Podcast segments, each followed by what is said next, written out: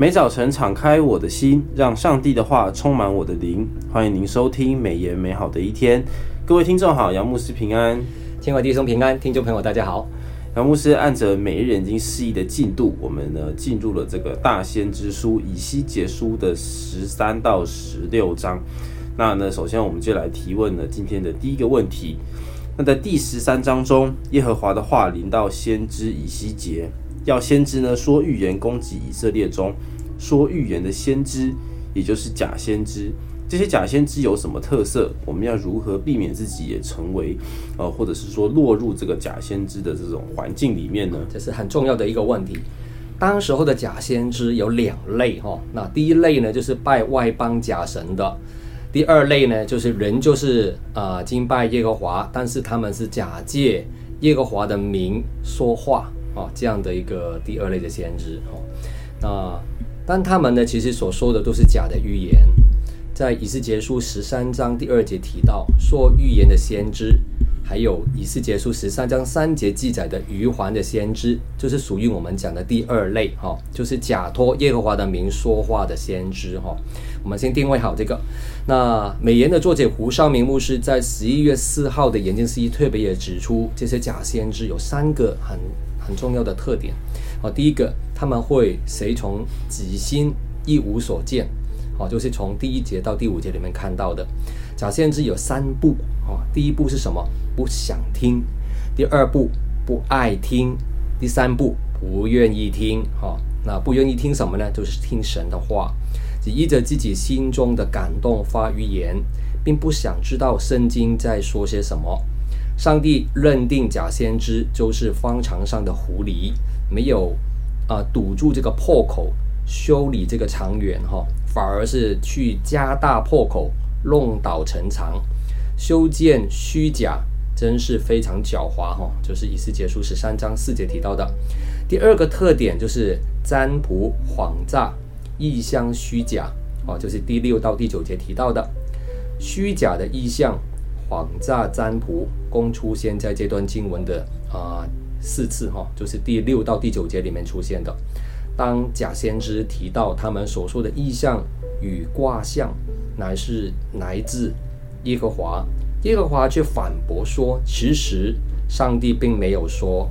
他们为何要假传圣旨呢？因为他们只想奉承当时候的当权派。那以西结书十二章二十四节有提到这样的一点哈。假先知只为迎合听众的需要而捏造信息，进而曲解了上帝的意思，哈，就是上帝的旨意。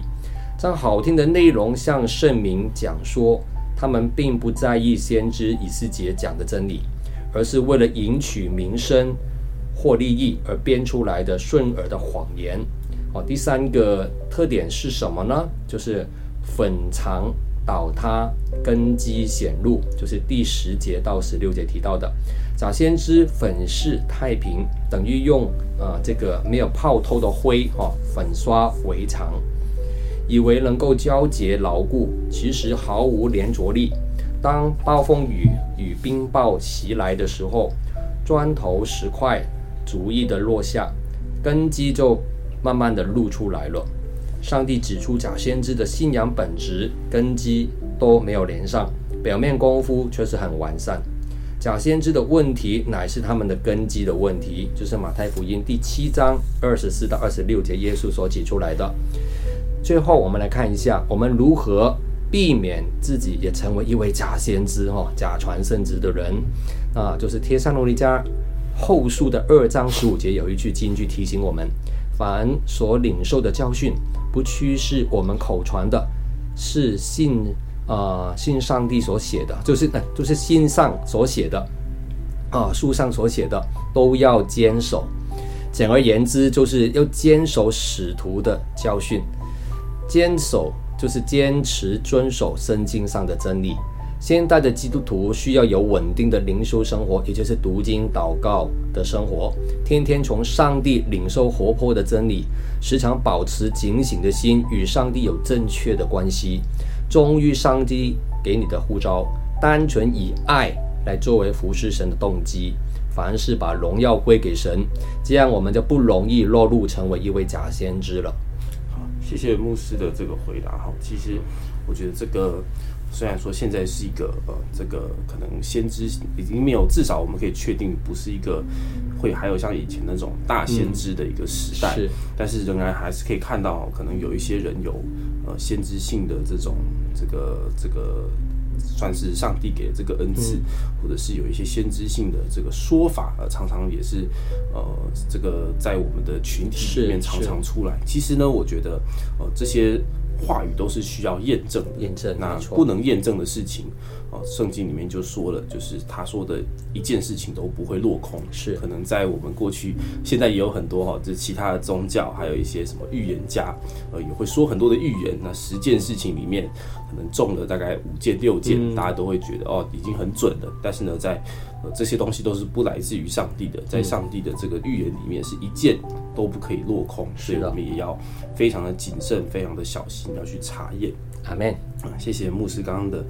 这个回答，那我们现在呢进到这个第二题，就是第十四章有几个民间的长老到这个以西结家来求问，然而他们的心中其实已经信了这个假神，上帝呢要以以西结呢跟他们怎么说呢？那这对我们基督徒的这个提醒，就是不应敬拜上帝又敬拜偶像，为何基督徒不可以主张只要有拜就好了呢？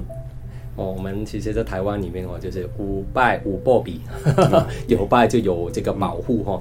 那其实，在当时候的背景里面，也有这样的啊、想法哈。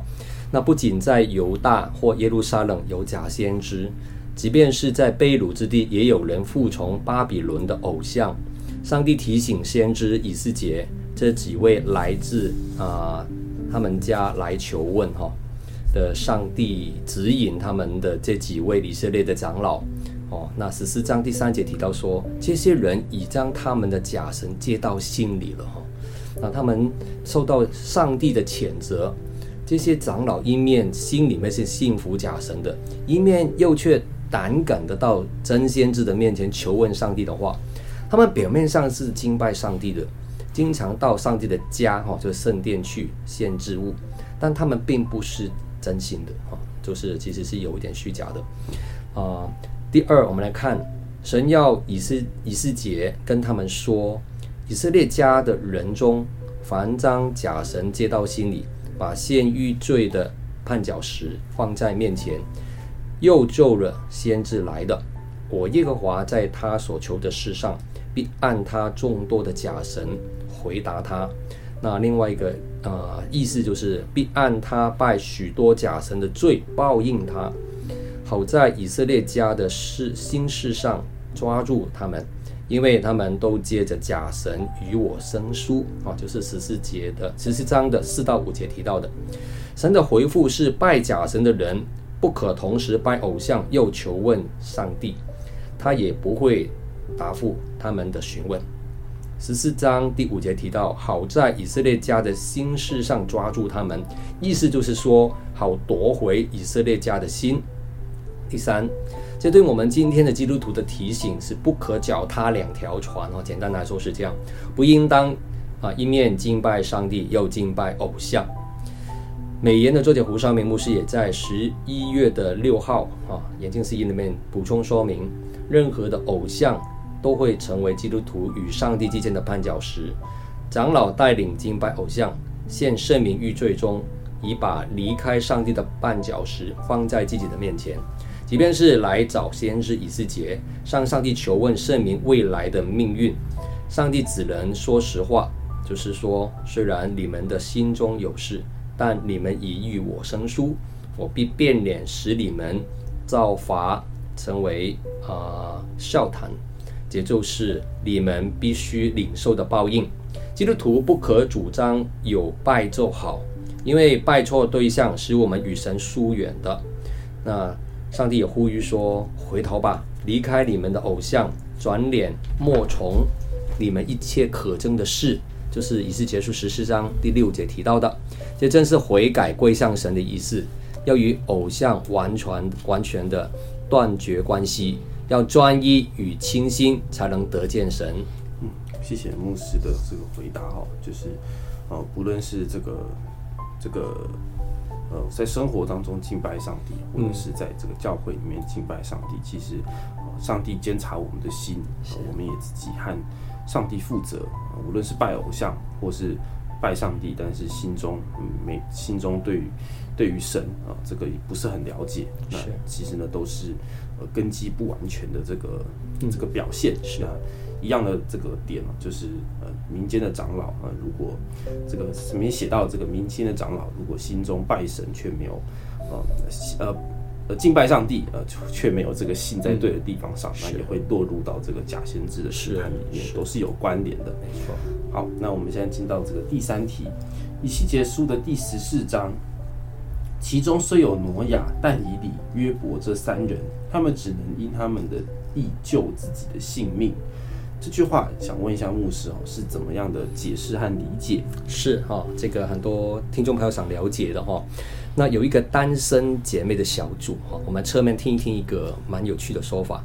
那那边的组员啊，天南地北的无所不谈，有时候会说说笑话。他们有一个人就说：“那如果嫁给医生就不怕生病了。”另外有一位姐妹说：“嫁给老师就不怕没有人教训自己、提醒自己。”那嫁给牧师呢？就不必担心灵命退后了吗？不过这些都不过是说说笑笑而已了啊！嫁给医生当然不保证有健康哦，因为你自己还要管理自己的健康哦。嫁给老师也不一定会有提醒哦。那嫁给传道人、牧者也不见得会更圣洁的哈。那以西结书其实说的很好啊，在我们所读的第十四章里面有连续四次表明，其中虽有挪亚，但以理。约伯这三人，他们只能因他们的义救自己的性命，就是以西结束十四章十六节啊，十四节、十六节、十八节跟二十节，这些人的义可以在古时以本身行公义著称为伟大的哲人。那在即将来临的灾难当中，也只能救他他们自己而已了。他们的义并不能过户或转让给自己的孩子们啊儿女。以西结书十四章十六节、十八节跟二十节都有提到这样的事。每一个人在属灵跟得救的事上，都要为自己的决定负上责任。一个人寂寞的时候，会顾影自怜，以为别人有丈夫、有子女，总是多点依靠、多点资财。圣经却不是这样说的。上帝提醒我们，在他面前，每个人的异行或恶行都是自己负责的。神如何评价一个人？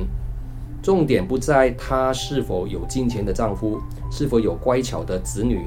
我想一个人生活每件事都要为自己来负责任的，反而令我们更警醒自己的责任，不会事事依赖别人。说不定其实我们更警醒的时候，与上帝更为亲近呢。上帝是一位赏罚分明的神，任何一个人犯犯了罪，神都必惩罚的，没有例外的。在十四章的第十三节有提到。义人的异行不能转让他人。亚伯拉罕曾经为所多玛、欧摩拉两座城来求情，神说若有十个异人，就不会啊灭这个城。可是只有一个，道德的责任也不能转让的。罗亚、但以里还有约伯三人的祷告大有功效，但也能只能来拯救自己。这表明义行跟功德都不能分享，每个人都要为自己所做的一切负上责任。其实神用刀剑。饥荒、恶兽，还有瘟疫四种审判的任何一种，已经足够剪除地上一切的生命了，包括动物哈。但耶路撒冷城却遭受四种的灾害一并降下，可见审判是非常严厉的。然而神却不只叫他们全民覆没覆灭哈，全军覆没没有，仍然仍然的存留了一些少数的生还者，他们连儿带女的全家得救。并不是因为他们有有好的行为，哈，乃是要使被掳的人明白一件事：神所赐下的刑罚原是合理的，哈，它是公义的。神的怜悯也让他们啊、早先被掳，哦，那没有像在留在耶路撒冷城里面的遭到这么大的灾难，就是十四章的二十二到二十三节提的。嗯，这个谢谢牧师今天的这个第三段的这个分享啊，我觉得这个也是。我觉得对于基督徒来说，啊，也是一个非常大的提醒，因为其实很多时候，呃，这个有的时候你还是可以看到一些哦事情，例如说，呃，医生的小孩，对，说不定也是蛮不健康的，常熬夜。是，当然也有一些牧师或者是牧者的小孩，呃，可能这个牧师也很忙，呃，牧者也很忙，小孩子呢也不一定。呃，就未就未必能够学习父亲的榜样，甚至呢，也有离开信仰的孩子，也有的也是非常多。那这个就是给我们一个很大的一个提醒，就是信仰这件事情哦，这个很需要圣灵的工作。嗯，我们虽然说圣经上常常会说这个艺人，这个艺人，这个这那个圣经是怎么怎么讲的，常会祝福。什么一人得救，全家什么？对，一人信主的话，全家就蒙恩得救。对对对对对对。然后我觉得像这句话，很多人都会把它拿来当做是一种安慰也好，或者是祝福也好。但是这句话其实呃也不能代表说啊，这个全家就你一个信仰的代表。嗯，你只要你你你的个人就代表着你的全家，其实并没有。有一天，每个人都要为自己的选择和代价，因为神同时是全善，但是我觉得他也是像牧师刚刚说的，他一定也是有公义的。对，所有的事情都要在神的面前。所以其实我觉得我们也要，呃，从刚刚这一段里面也学习到哦，就是要好好的为家人祷告，因为毕竟做出选择的一定还是他们啊，我们只能尽可能的呃带出这种属灵的。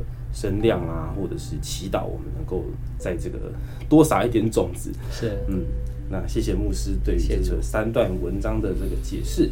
好，那我们今天的这个三个问题就到这边。那每日研经释义就是我们现在正在这个使用的季刊，是台湾历史最优秀的季刊。那我们的第四季呃有非常多精彩的书卷，那就是呃尼西米记，然后以西结书，然后这个厄巴迪亚书。哈该书还有提多书哦，都是非常精彩的书卷，那更不要错过每周四，我们都会与杨智慧牧师，呃，请他来到我们的节目当中，呃，做眼睛的见证与分享。今天的美言美好一天分享到此，谢谢您的收听，愿上帝的话语丰富充满我们的生活，使大家福杯满溢。